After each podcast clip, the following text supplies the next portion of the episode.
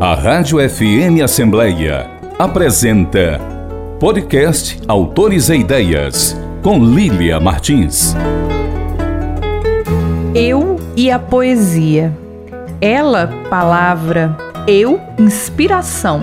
Juntas somos sensibilidade. Ela, versos e rimas. Eu, harmonia e emoção. Ela, viva poesia. Eu, poesia e vida. Cris Menezes.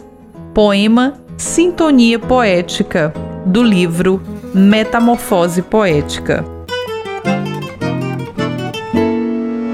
Olá, ouvinte! Bem-vindo a Autores e Ideias. Eu sou Lilian Martins e vou estar agora na sua companhia. É muito bom ter você aqui. E você já sabe da novidade? O Autores e Ideias, além do rádio e do site da Assembleia Legislativa do Ceará, agora também está nas principais plataformas de streaming. Isso mesmo, você pode nos acompanhar nas ondas do rádio e na internet. E o Autores Ideias segue no encalço dos lançamentos literários da Terra da Luz e traz até você o que de melhor acontece na cena literária da cidade. E desta vez o lançamento é a estreia em um livro solo da poeta Cris Menezes. Publicado pela editora Caruá, a obra Metamorfose Poética é tema do programa desta noite, que recebe a professora, teóloga, contadora de histórias e idealizadora do Clube Ponto de Leitura Itinerante, Cris Menezes, nossa entrevistada de hoje no programa. O livro reúne poemas que mostram a liberdade e a força da palavra da mulher poeta. Em uma simbologia com as fases da borboleta, o livro traz à tona a beleza do processo criativo da escrita poética em uma partilha íntima com as ideias e os sentimentos da mulher contemporânea. Ficou curioso? Então aproveita que o programa está só começando e fica comigo. Cris Menezes, seja muito bem-vindo ao Autores e Ideias. Que alegria te receber aqui. Boa noite, Lília Martins. É um prazer muito grande estar com todos vocês e falar, trazer poesia. Cris, eu tô super feliz que a gente vai falar do seu livro. Eu que estive lá no lançamento, lançamento disputadíssimo, lotado várias pessoas de diferentes momentos da vida da Cris Menezes prestigiando esse livro tão aguardado. Quem conhece a Cris já acompanha as poesias dela, o trabalho dela em diferentes coletâneas, mas dessa vez é um livro solo. Então essa obra ela chega aí com um sabor de dupla estreia, não só por ser um lançamento literário, mas por ser também um livro de autoria solo da Cris, que sempre está aí presente em diferentes antologias.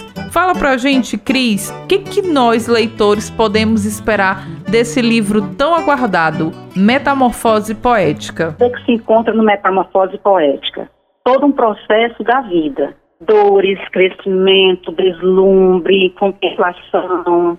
Eu digo que é um processo porque esses poemas vêm de 10 anos, uma década, né? Então eu fui o amadurecimento, a descoberta feminina, o grito, a voz, tem tudo isso. E muito mais, acredito. O livro se chama Metamorfose Poética. E em vários momentos da obra há a presença das borboletas. O próprio livro é dividido nas fases da borboleta: o ovo, a lagarta, a crisálida. O que, que significa a borboleta para você quanto escritora, Cris? A borboleta, para mim, é, na visão de criança, a beleza. Na visão de uma mulher adulta, um processo de transformação. E uma transformação que não, não é fácil. Vem com dores, percas, crescimento. E eu quero falar mais sobre esse processo de escrita, esse processo de transformação que está presente na obra Metamorfose Poética, publicado pela editora Caruá, da nossa entrevistada Cris Menezes. Eu quero trazer um pouquinho dos temas do livro e aí a gente vai conversando sobre eles. Há muitos poemas que remetem ao bucólico. Há várias passagens que contam a natureza, a presença da natureza. Fala pra gente sobre essa experiência que você constrói com os elementos naturais, Cris, quase que sinestésica. essa natureza, não só em mim, acredito que em todos, ela começa com a contemplação, com o admirar, contemplar, né, parar para admirar, principalmente o mar. O mar tem uma representação na minha vida muito grande, por ter raízes do litoral cearense, né, de Almofala, da tribo Tremembé. E então o mar, na minha infância, é tudo de mais lindo, essa natureza. Aí começa o jardim, um jardim que eu cultivava com minha mãe e continua a cultivar, as flores, né? Cada uma com, com o seu exalar perfume, com a sua, o seu significado. E a vida, a vida da flora, a vida da natureza, a vida da fauna, né? Esse cuidado, o preservar também, o cuidar da vida. Uma outra faceta da sua poesia, Cris, é a espiritualista. Que mensagem de fé é essa que você quer nos dizer no seu livro Metamorfose Poética? Mensagem de fé. Tem um texto do poema, que é o primeiro, né? Quando o ovo, o ovo para mim é o sopro da vida. Mesmo que ele esteja lá como a gestação, gestando, né? Até até ele quebrar-se e sair a vida. Então, no primeiro capítulo, na primeira fase do ovo, eu abro com Deus, Deus palavra viva. E esse Deus palavra viva é o sopro da vida, é a fé, são as lições que nas quais eu fui criada, orientada, né? Não é não é a religião seguir tempo, é a religião interna, eu e Deus essa ligação, que é o religar, né? Isso é tão forte, tão simbólico, porque o livro é o primeiro poema da obra, né? Então você abre o livro e salta com esse poema Deus Palavra Viva, que é muito forte e que traz aí essa faceta bastante emblemática da poesia da Cris, que é espiritualista. E o ovo é um objeto tão imagético e simbólico, principalmente para os artistas, né? A Clarice Lispector é uma das autoras que mais bem imortalizou o ovo. O ovo está presente desde a sua literatura infantil, na sua literatura adulta. E ela tem aí vários textos que ela fala sobre essas elucubrações a respeito da origem da vida, da origem do próprio processo criativo através do ovo. A gente pode pensar, por exemplo, em artistas como Brenan, né? Esse pernambucano arretado, Francisco Brenan, que nos deixou há pouco tempo e que tem aí várias imagens em que ele traz à tona o ovo, né? Era uma figura extremamente importante para as esculturas do Brenan. E com você, Cris, você traz isso também. Você nos remete aí à figura do ovo e o ovo que começa essa primeira fase da tua obra. Fala pra gente um pouquinho sobre o que que é esse primeiro momento do livro Metamorfose Poética a fase ovo? Ovo, a fase do gerar vida, né? Você estava falando aí da Clarice e eu passando aqui na minha cabeça a questão do ovo, ovo, óvulo, ovário, né? Toda uma, uma criação, uma gestação. Então, a primeira fase, ovo, é vida. É tanto que o segundo poema é vida, depois vem gratidão, oração, Deus, meu barco, meu barco a vela, família. Então, tudo está ali interligado, todos os poemas interligados nessa temática do gerar vida, do nascer, a primeira semente plantada, a primeira semente para se germinar. Que bonito! Diferentes poetas nos relatam a sua infância e constroem um paralelismo com a memória. E você, Cris, também nos leva aos rincões da sua infância, Fala pra gente um pouquinho sobre essa experiência de compartilhar com os leitores as memórias da sua meninice. Minhas memórias de infância, né, estão muito presentes nos meus textos. Um dia alguém me perguntou sobre a minha essência poética. Aí eu até fiquei assim, é para dizer só uma palavra. E a minha essência poética não é só a infância, são os momentos da vida, os aprendizados, as conquistas, as derrotas também, né? Então, a infância veio para mim na fase lagarta. E essa lagarta que vai, vai aprender a.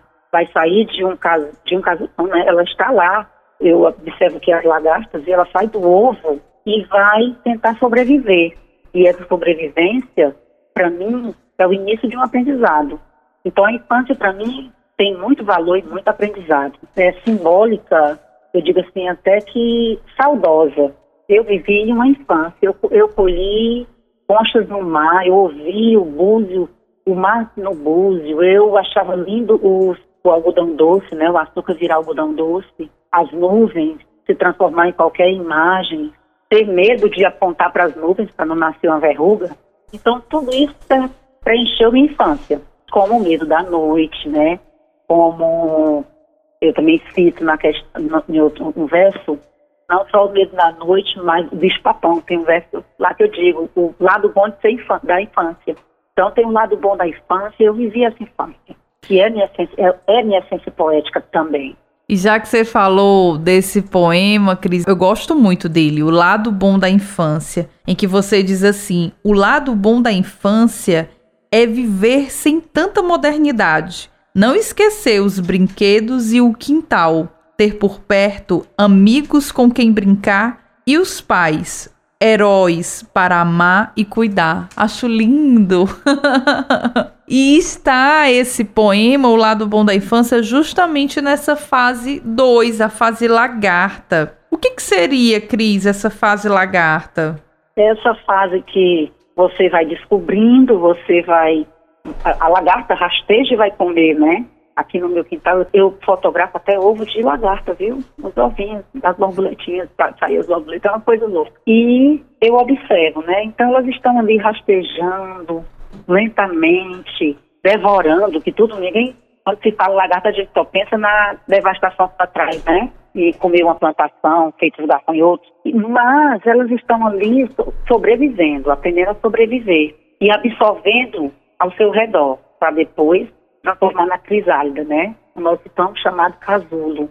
E nesse, nesse momento de, de rastejar lentamente, é onde eu cito lagarta a questão da proteção né, dos pais, por isso que eu falo na infância, fragilidade. Eu abro, a segunda fase com essa fragilidade, vidas frágeis, seres fortes. Imagina, eu, eu usei o exemplo né, do verso eu usei a minha fragilidade como prematura.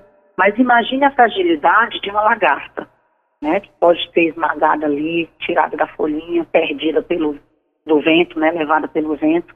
E eu pensei, pensei nesse, nesse ponto. Lagarta, fragilidade e também forte. Ela está lá, ela vai devorar tudo. Cris, já que a gente está falando de infância, Conta pra gente como é que foi que surgiu o seu interesse pelos livros e a literatura. Os livros e a literatura. Eu digo que desde quando aprendi a ler. Aprendi a ler com cinco anos. Morava em Fortaleza, que eu vim para Maracanã com seis anos. Então eu lia. Por incrível que pareça, mesmo que eu não tivesse uma compreensão leitora, eu com meus cinco, quase seis anos, não, já tinha seis anos porque a gente veio em junho e eu completei em março, né? Então, com seis anos, eu lia na casa de uma vizinha, uma menina, moça, já. Vamos chamar de moça velha, né? Uma moça. A gente lia, ela tinha, eu nunca esqueci essa cena. Ela tinha umas caixas de Júlia Bianchi, romance de banca. Júlia Bianchi e Sabrina. E eu ia para casa dela no final da tarde, ela ia me ensinar, acho que era a, a cartilha de ABC, não sei. E eu ia para casa dela e lá chegava, ela estava lendo. E eram revistas escondidas do pai dela. Eu sentava e lia. E achava linda aquelas capas, aquele casal montado a cavalo num barco, uma montanha. Para mim parecia uma pintura. Né? Eu nunca, nunca imaginei que aquilo ali alguém fosse desenhar e escrever. E depois veio a minha segunda, a minha segunda, meu segundo apego à literatura, foi o meu despertar, foi a segunda série com a coleção Vagalume, e o livro foi o caso da borboleta Tíria. Outro também inesquecível foi Sem Noite Tapuias. Então, minhas duas leituras inesquecíveis da infância foram essas. Eu também tenho muitas lembranças boas da coleção Vagalume, assim, também tive acesso durante a infância e era uma leitura inclusive juvenil, mas eu tive acesso na biblioteca de casa, assim, e consegui ler e eu fiquei encantada, assim. Eu lembro que eu tinha medo de um dos livros, que era O Escaravelho do Diabo, e eu ficava assustada com aquele livro. E é tão curioso essa relação, e é tão bom saber a geração de leitores e escritores que cresceram através da coleção Vagalume. Cris, você é professora por formação, ou seja, você é uma pessoa que está ali repleta de livros à sua volta. De alguma forma, a prática docente ajuda na sua escrita poética ou não? Para você é indiferente? Ajudar na, na minha caminhada poética, acredito que sim, porque eu ainda menina lia poesias no livro didático, né? O meu livro didático inesquecível foi Brincando com as Palavras de Anitta Souza Passos.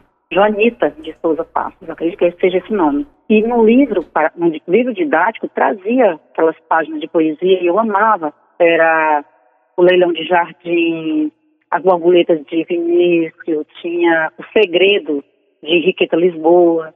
E a gente ia lendo e eu ia vivendo aquele momento. Ia, eu mergulhava naquela poesia. Então, acredito que foi nesse caminho. Depois eu fui buscar outros poetas, né? Aí fui lendo as poesias já na fase juvenil, na fase adolescente. Todo mundo tem um caderninho de versos, né? Então, na, na adolescência surgiu meu, caderno, meu caderninho de versos. Nunca tinha um disparate, eu não gostava, eu gostava dos versos. Criava versos, né? Cris, eu quero aproveitar agora, já que você está falando sobre esses cadernos, essas leituras, e entrar na terceira fase do livro, que é Crisálida. E que tem tudo a ver. A gente falou um pouco sobre essa sua formação, sua prática docente. E a epígrafe de Crisálida é Rubem Alves. E eu sei que Rubem Alves é uma leitura para você assim imprescindível. Fala para a gente um pouquinho sobre a terceira fase, Crisálida. Então, a Crisálida é todo, é todo um aprendizado. Tudo que foi absorvido na, na lagarta, né? E ela adormeceu para acordar, despertar. Para despertar Crisálida, né? Para ser Crisálida, não despertar, porque ela vai despertar a borboleta. Mas aqui nessa Crisálida é a absorção de conhecimento. Mais uma etapa de processo, né? Esse processo. E não, acredito que não foi só Rubem, tem outro Rubem mais, lá em outro capítulo. Estou fascinada pelo Rubem Alves. Digo, tem, na minha, no meu agradecimento dedicatório, na dedicatória, dediquei também a ele, que eu chamo de meu poeta passarinho. E ele esteve presente, colecionava, trabalhei para colecionar as revistas Nova Escola. Então eu aprendi muito na Nova Escola e fui, e fui comprando os livros do, do Rubem Alves, né? O prazer de ensinar, viver e aprender para ensinar. A, o texto dele, da, a escutatória, né? A gente tem que aprender a escutar. Tudo isso para mim foi fascinante. Então ele tem esse, essa importância no meu fazer pedagógico, no meu fazer profissional. Eu também sou uma apaixonada por Rubem Alves e também pelos poemas exatamente dessa fase da crisálida. Porque você tem muitos poemas aqui, os românticos, e eu me identifico muito com esses textos, né? Você tem um poema que se chama Laços, Cris, que você diz: Nesta vida quero laços que me unam a muitos braços e de fitas coloridas a alegrar a vida Quero nos laços familiares um entrelaçado bem apertado para o tempo não desprender e novas gerações juntar. Eu acho lindo Laços e também outros poemas dessa fase, Crisálida, que é uma fase muito amorosa que eu percebo da obra. Uma questão amorosa?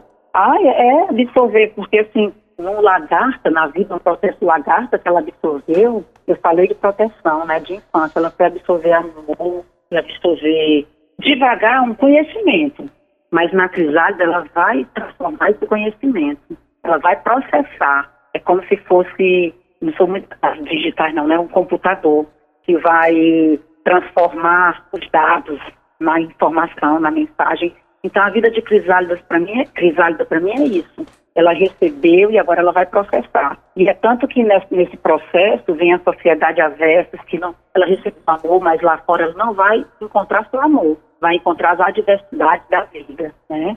Então tem a sociedade avessa, tem a cidade sitiada, tem um, uma resta de esperança, principalmente esperança, porque quando passar por esse processo e, e despertar, não para a vida, porque ela já vem na vida, né, e despertar para o mundo, ela vai encontrar tudo isso lá fora, não só dentro de si. Dentro de si ela vai, ela vai discorrendo, claro que todo ser humano, né, coisas boas e coisas ruins. E lá fora é como se fosse um teste, o capítulo de Crisálida. Ah, que bonito. Bom, já que a gente falou sobre Rubem Alves, falamos sobre essa Cris educadora, você também tem uma outra vertente, Cris, que é a de mobilizadora em prol dos grupos literários. Conta pra gente como é que surgiu a ideia de criar o CPLI. De criar o CPLI? Sim. Leituras.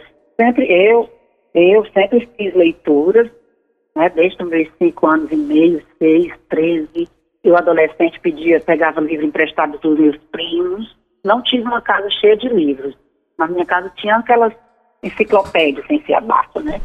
Casa de pai, pai mãe, costureira e pai motorista, não tinha abaixo, era enciclopédias comuns. E aí eu só lia, só me interessava pelo livro de língua portuguesa e literatura. Então eu fui lendo, lendo os livros de, dos primos, né? Os livros literários.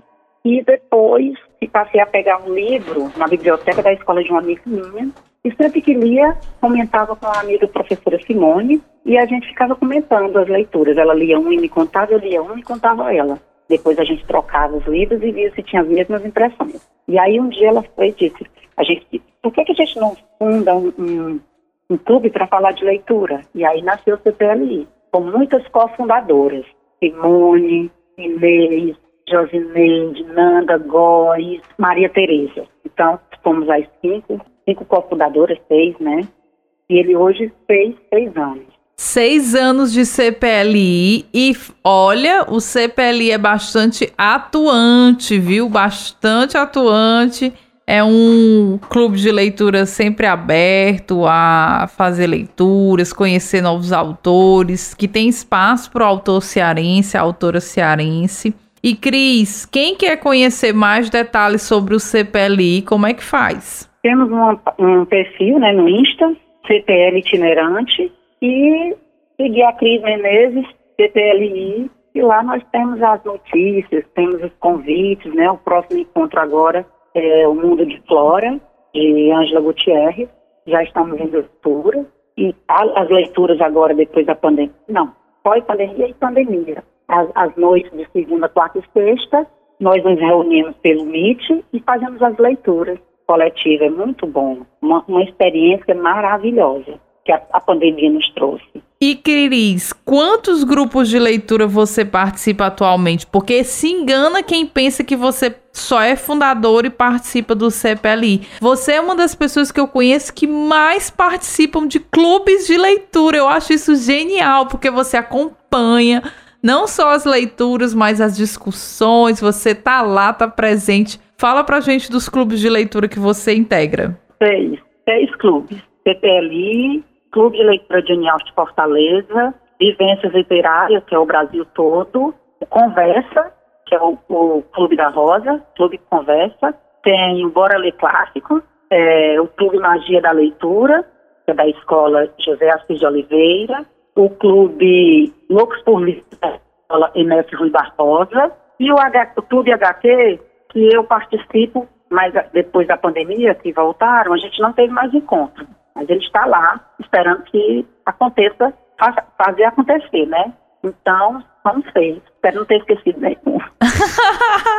Crise, como é que você se organiza, menina, com tantas leituras e a escrita e a docência? Você se vira assim nos seis. Me viro nos 30, né, Lília? Assim, leio toda noite, não durmo sem ler. Duas coisas que eu não faço, dormir sem ler e sem fazer minha oração. Então, não tem ordem. Eu deito e pego o, o, livro, pego o Kindle, leio até tal hora, depois faço minha oração. Ou então, se eu estiver muito cansada, primeiro faço a oração, depois eu pego o livro, que aí o livro me dá um... O livro, para mim, é assim, é como se fosse um, um remedinho para descansar o meu corpo, ligar. Então, eu estando cansada, pegar o livro, eu esqueço que as pernas estão cansadas, esqueço que os braços estão cansados, que a voz está cansada, e eu leio. E também assim, eu sou meio diferente de todo mundo, eu não gosto de dormir. Então eu gosto de ler. Eu deito para ler, não deito para dormir. E quando eu chego da escola, depois de um lanche, eu sento e leio. Então eu tenho os meus horários de leitura. Às vezes, 11 e meia para meio-dia, quando não tem mais aluno para atender, eu também dou uma lida no livro que estiver na mesa. Mas isso é tão interessante, Porque... né? Porque o livro, ele hoje, vários colegas, né, têm redescoberto o prazer da leitura, que é algo que nos tirou, né, com as telas, com os streams, isso acabou que nos tirou muito, desconectou muito do prazer analógico da leitura. E muitos colegas têm redescoberto o prazer da leitura até como forma de combater a ansiedade. Então, muitas pessoas têm nos relatado, tanto ouvintes, né, através do nosso número do WhatsApp, o 8598 201 4848, quanto também colegas vêm nos reportar dizendo que, ah, sabe como é que eu consegui melhorar a minha ansiedade? Eu voltei a ler. Ah, eu tô muito feliz porque eu voltei a ler e aí eu consegui melhorar a minha ansiedade. Eu tô impressionada com esse feedback. E a Cris estava falando sobre isso, né? Sobre essa leitura diária, essa leitura que faz bem para relaxar o corpo, relaxar a mente. Eu acho que essa também é uma dica para você que nos escuta. Tá ansioso, tá muito tempo nas telas, Vamos fazer aí o desafio de fazer uma leitura, a leitura desse mês. O mês de junho está só começando. Pega um livro e faz uma leitura bem prazerosa e depois nos diz o que é que você sentiu. Manda um WhatsApp pra gente no 85982014848. Eu vou ficar muito feliz de receber teu feedback e eu espero que mais pessoas sigam esse exemplo da Cris Menezes e façam aí as suas leituras diárias. Hoje tem a, a leitura terapêutica, né? A leitura é terapêutica Eu vejo a leitura, não faço leituras obrigatórias. Eu, tanto que eu falo isso para os meus alunos. Leitura obrigatória foi aqui a escola quis incutir em mim, né? A leitura do livro de geografia, a leitura do livro de história, a leitura por leitura. Eu sei que tem essa leitura para conhecimento, né? Aquisição de conhecimento, mas ela é uma leitura obrigatória, ela não é uma leitura que se torna prazerosa. Desculpa aí os professores, mas tem que fazer isso, tem que mudar vai falar de geografia, traz uma aula diferente, uma, uma música, e vai saindo ali, quebrando essa, essa, essa leitura antiga. Até mesmo a aula de português. Quantos, quantos de nós, né, de uma, de uma educação antiga, não sei ainda, ainda tem esse, é, as aulas eu acredito que estejam mudando. As leituras se tornaram diferenciadas. Tem que ter prazer, tem que ser prazerosa. Eu digo aqui para todos os meus amigos, eu digo, olha, a leitura tem que ser e não obrigatória. Aí tem a, a, leitura se torna terapêutica e também hoje tem os grupos de biblioterapia, né? As leituras como terapia. Tem assim, após a pandemia e durante a pandemia, estão em alta.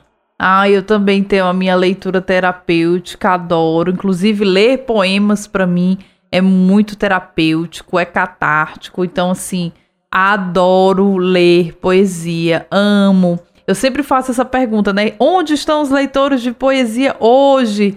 Porque nós somos muitos e como nós gostamos de ler poesia, né? Na verdade, os leitores de poesia são muitos e eu sou uma delas que amo ler poesia. Já que a gente está falando desse livro de poemas, Metamorfose Poética, de Cris Menezes. Cris, como é que você percebe a influência na tua escrita de todos esses autores, né, que você lê, que você apresenta para os seus alunos, que você acompanha nos seus seis clubes de leitura que você participa, que eu acho isso o máximo. Eu até tenho, olha, uma inveja boa, né? Pode dizer isso, inveja boa? Nem sei se pode dizer isso, mas é uma admiração, eu acho admirável, assim, o afinco que a Cris tem pelos clubes que ela participa.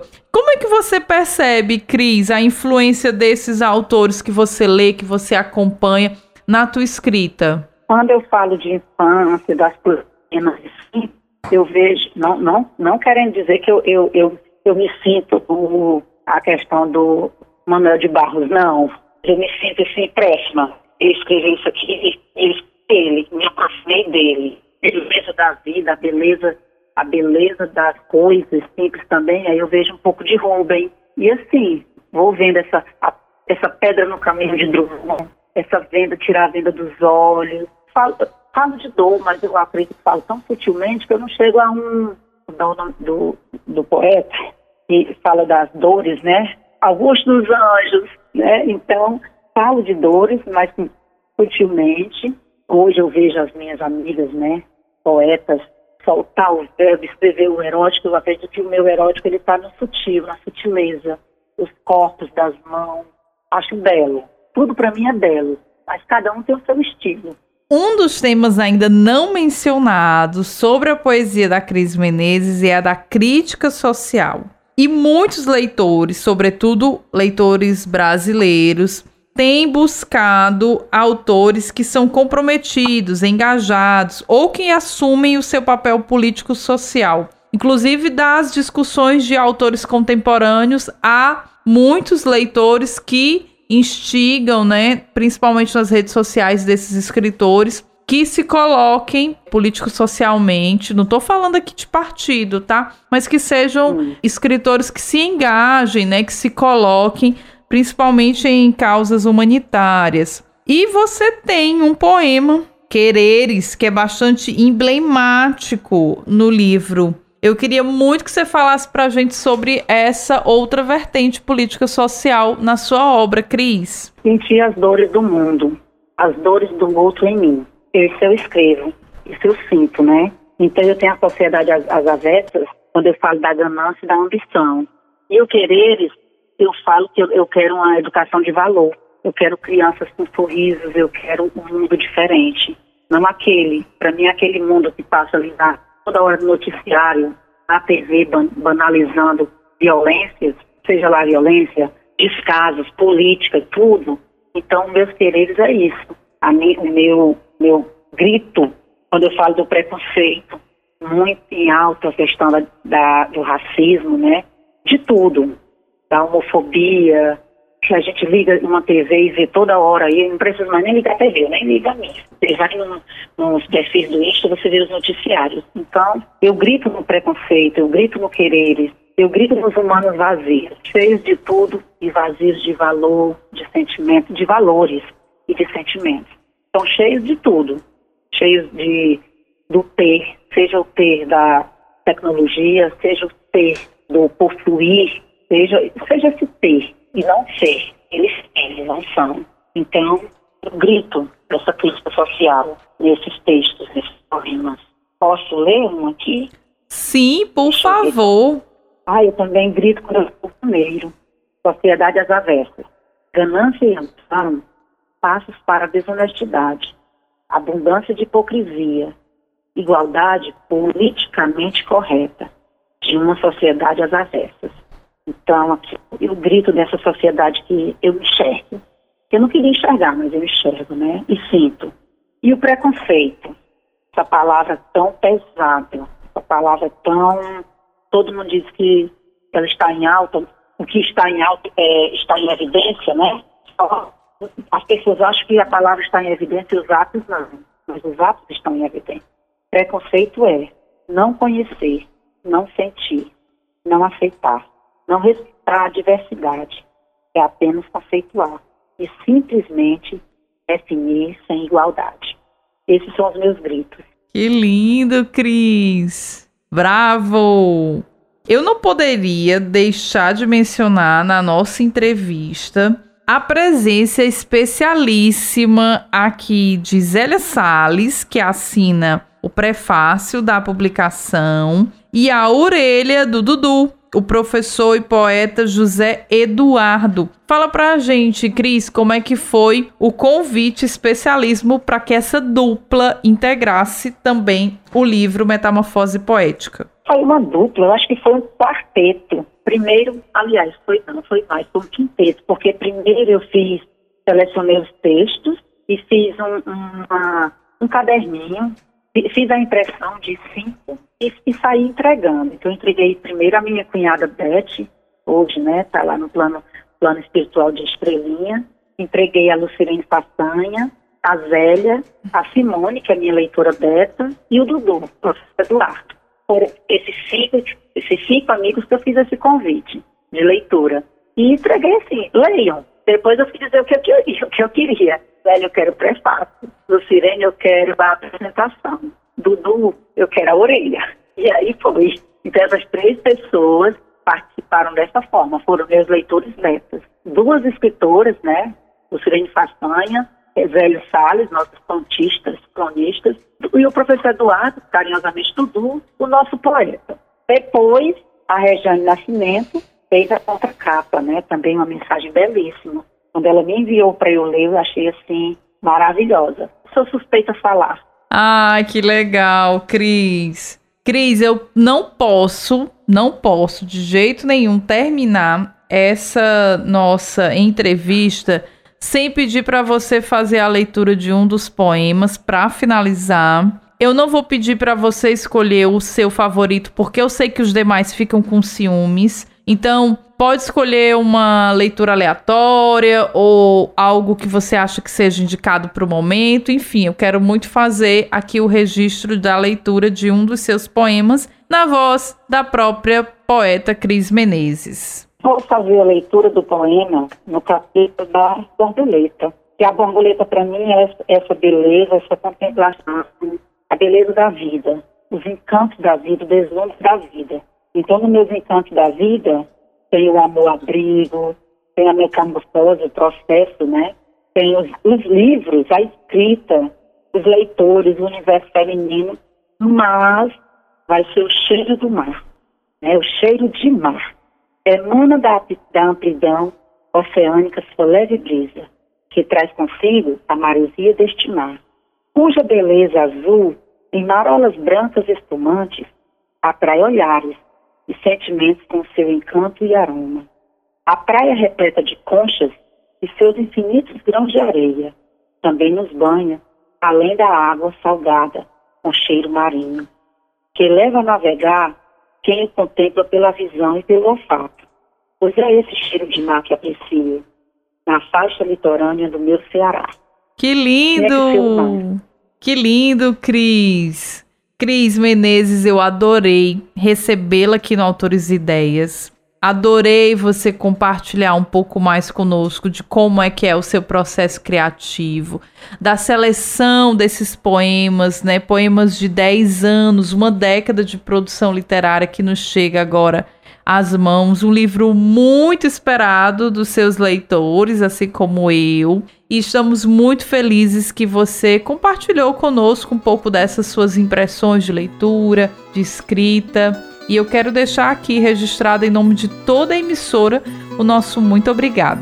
Foi uma grande satisfação estar com você, Lilian, com ideias de autores, com esse programa maravilhoso que eu acho assim, incrível, viu? A literatura cearense em destaque, como o CPLI traz também e você nesse programa faz acontecer, faz a história da literatura do nosso Ceará. Parabéns pelo programa e uma gratidão por eu ter participado, pela minha participação com meu filho, eu chamo de meu borboletado, Metamorfose Poética. E depois deste nosso bate-papo com a escritora Cris Menezes, eu desejo falar com você que sempre está sintonizado com autores e ideias. Envie sua crítica, sugestão de entrevista e principalmente aquela pergunta sobre a obra literária que mais te deixou intrigado. Converse comigo. O nosso WhatsApp é 8598201 4848 e o e-mail é fmassembleia.l.ce.gov.br. Você pode ouvir o nosso programa também no formato podcast. Acesse as principais plataformas de streaming e compartilhe cultura. Informe Literário. A nossa sugestão literária é conferir o lançamento do livro Aqui e Agora Viver a Vida de Perto, de autoria da escritora e psicóloga Lisiane Forte. O livro é uma publicação da editora Prêmios em parceria com o selo editorial Mirada. O lançamento contará com a exposição fotográfica das imagens que compõem a obra, todas do fotógrafo e multiartista Miguel Silva. O lançamento será no próximo dia 23, às 19 horas, na Livraria Lamarck em Fortaleza. Participe! A Rádio FM Assembleia apresentou podcast Autores e Ideias com Lília Martins. Tem produção e apresentação de Lília Martins e finalização de Nabucodonosor Queiroz. Gerente-geral da Rádio FM Assembleia, Rafael Luiz Azevedo, e coordenador de programação e áudio, Ronaldo César. A Assembleia Legislativa do Estado do Ceará tem como presidente da mesa diretora deputado Evandro Leitão e coordenador de comunicação social, jornalista Daniel Sampaio. Até o próximo programa Autores e Ideias a história da literatura que você precisa ouvir.